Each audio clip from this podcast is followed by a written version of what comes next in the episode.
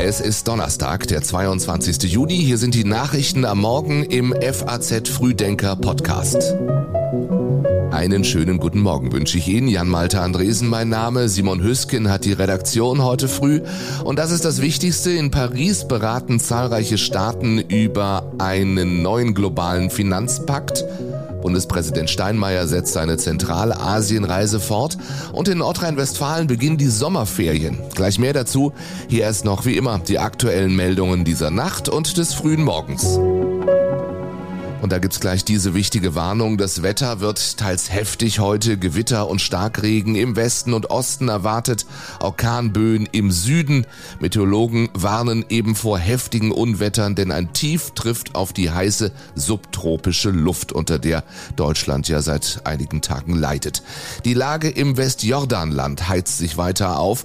Nach der tödlichen Attacke von zwei Palästinensern richten Siedler massive Zerstörungen an. Israels Armee greift ein Auto militanter Palästinenser gezielt aus der Luft an. Dann muss Frankfurt ganz tapfer sein, ist aus der Top 10 der lebenswertesten Städte der Welt rausgeflogen. Keine deutsche Stadt mehr unter den besten 10.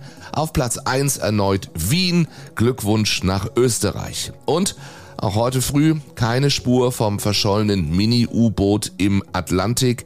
Die gestern früh festgestellten Klopfgeräusche konnten noch nicht zugeordnet werden. Die Zeit drängt nur noch bis heute früh reicht der Sauerstoff an Bord. Wie kann das globale Finanzsystem solidarischer und ökologischer werden? Darüber beraten von heute an Vertreter vieler Regierungen in Paris.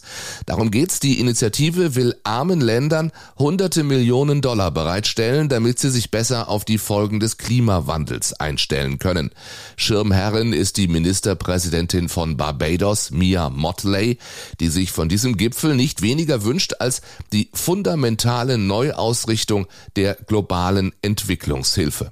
Im Vorfeld des Treffens forderte eine Gruppe um Kanzler Scholz, US-Präsident Biden und EU-Kommissionschefin von der Leyen eine, Zitat, gerechte und solidarische ökologische Wende.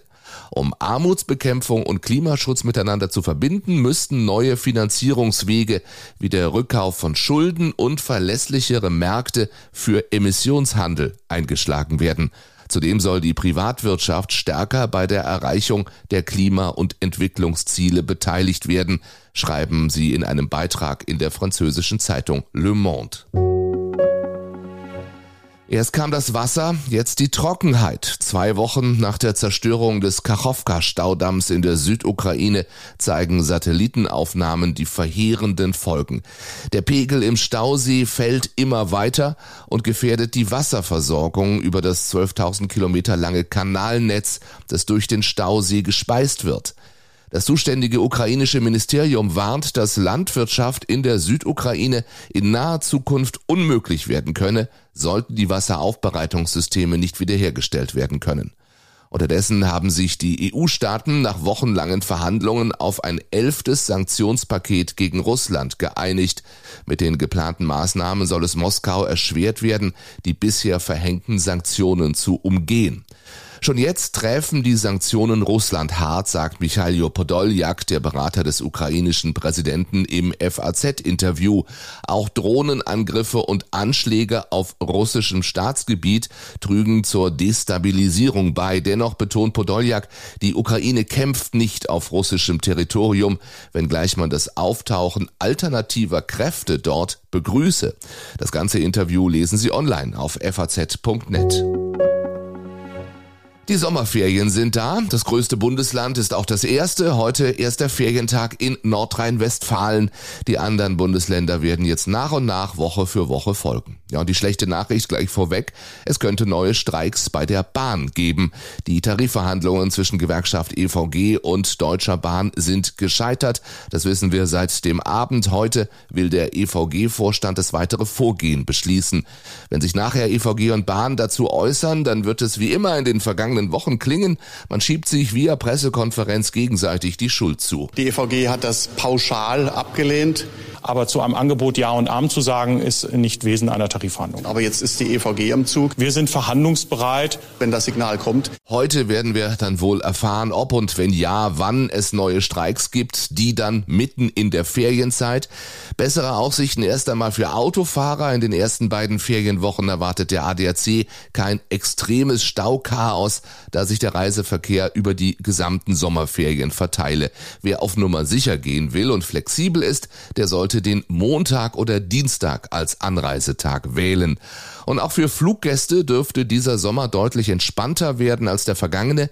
Die aktuelle Reisesaison werde deutlich besser laufen, da an den Flughäfen Prozesse verbessert worden seien und mehr Mitarbeiter zur Verfügung stünden, heißt es vom Flughafenverband ADV. Der Bundespräsident auf schwieriger Mission, Frank-Walter Steinmeier, reist in dieser Woche durch Zentralasien. Er ist bereits in Kasachstan, auch um Großprojekte für grünen Wasserstoff, Wind- und Solarenergie anzustoßen. Wenn wir es ernst meinen, dann müssen wir auch in der Kategorie von Großprojekten denken und dafür werben, dass sich Unternehmen an solchen Großprojekten beteiligen. Die Besuche sollen ein Signal der Partnerschaft sein, heißt es. Eine Partnerschaft mit Staaten, die sich, Zitat, in der schwierigen Nachbarschaft Russlands und Chinas befänden, so das Bundespräsidialamt. Dass die Initiative Deutschlands in der kasachischen Hauptstadt Astana nicht auf uneingeschränkte Unterstützung stößt, das zeigte sich beim gemeinsamen Auftritt Steinmeiers mit Kasachstan-Präsident Tokayev. Steinmeier rief dazu auf, alles zu tun, um eine Umgehung westlicher Sanktionen durch Russland zu vermeiden. Tokayev antwortete mit Schweigen. Wenn Steinmeier heute dann in der kirgisischen Hauptstadt Bischkek empfangen wird, dann dürften neben strategischen auch wirtschaftliche Überlegungen eine Rolle spielen. Das Land südlich von Kasachstan verfügt unter anderem über große Vorkommen an seltenen Erden und Gold. In Indien und Pakistan fordert eine Hitzewelle derzeit zahlreiche Tote. In einigen Provinzen wird vor Temperaturen von bis zu fast 50 Grad gewarnt. In Nordpakistan drohen laut den Behörden wegen schmelzender Gletscher Sturzfluten. Und diese Gletscher, die schmelzen insgesamt viel schneller als erwartet wegen des Klimawandels. Den dritten Pol der Erde nennt man die Gletscher und Schneemassen im Himalaya und am Hindukusch. Nun zeigt eine Studie internationaler Experten, im zurückliegenden Jahrzehnt hätten die Gletscher ihr Eis um bis zu 65 Prozent schneller verloren als zwischen 2000 und 2010. Wir verlieren die Gletscher und zwar in 100 Jahren, warnt der niederländische Wissenschaftler und Mitautor der Studie Philippus Wester. Die Google Fotoautos sind wieder unterwegs. Die Aufnahmen, die Google für seinen Street View Dienst nutzt, die sind nämlich mittlerweile mächtig in die Jahre gekommen. Vor 14, 15 Jahren sind sie entstanden. Ab heute schickt der Konzern deswegen wieder Kamerafahrzeuge los, um neuere Aufnahmen zu machen. Google-Konkurrent Apple hatte seine Straßenpanorama-Funktion Look Around erst im vergangenen Jahr für ganz Deutschland ausgerollt, mit Bildern aus dem Jahr 2020. Dennoch aktualisiert Apple auch gerade sein Bildmaterial in einigen Teilen Deutschlands und setzt dabei neben Fotofahrzeugen auch auf die Erfassung zu Fuß. Wer möchte, dass sein Wohnhaus auf den Bildern verpixelt ist, der muss Widerspruch einlegen, auch wenn er das bereits damals gemacht hat. Diesen Widerspruch kann man sowohl bei Apple als auch bei Google per Mail einreichen. Gesichter und Kennzeichen werden dann automatisch verpixelt. Und auch das ist Thema heute im geschriebenen FAZ Frühdenker Newsletter. Immer mehr Menschen möchten per Gentest herausfinden, wie hoch ihr Risiko ist, an Alzheimer zu erkranken, so wie es zuletzt der Schauspieler Chris Hemsworth getan hat. Nur wem nutzen diese Tests und wem schaden sie sogar? Den Artikel dazu lesen Sie online. Auch diesen Link finden Sie in den Show Notes. Also den Notizen zu diesem Podcast, den Sie ja ganz einfach abonnieren können, damit Sie auch morgen früh bestens informiert sind. Ich wünsche Ihnen einen schönen Tag. Bis dann.